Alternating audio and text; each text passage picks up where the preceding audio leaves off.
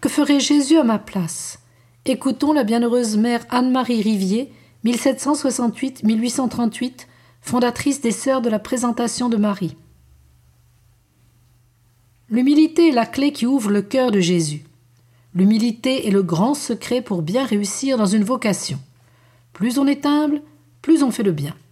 Notre Seigneur n'a opéré le salut du monde que par l'humiliation et la croix. Mille fois heureux qui s'applique à connaître Jésus-Christ dans un esprit d'humilité. Le bon esprit n'est autre que l'esprit de Jésus-Christ. Ainsi, l'esprit de colère, de murmure, de jalousie et de critique est opposé à son esprit de douceur, de charité et de complaisance les unes pour les autres.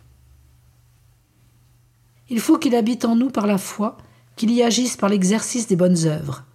Il faut qu'il y repose par la tranquillité de nos passions et l'humilité. Il faut qu'il y règne par la charité et qu'il y exerce un empire d'amour sur toutes les puissances de l'âme.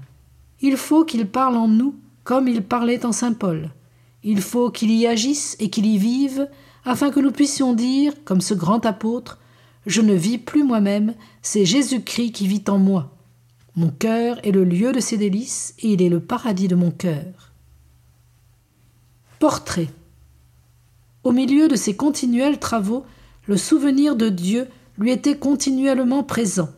Elle le voyait en tout, elle s'était fait dans son cœur une solitude où elle savait le trouver, se tenir bien humble et bien petite en sa présence, l'interroger et l'écouter, lui offrir des prières ferventes et se conformer en tout à l'esprit de Jésus-Christ aux dispositions de son cœur.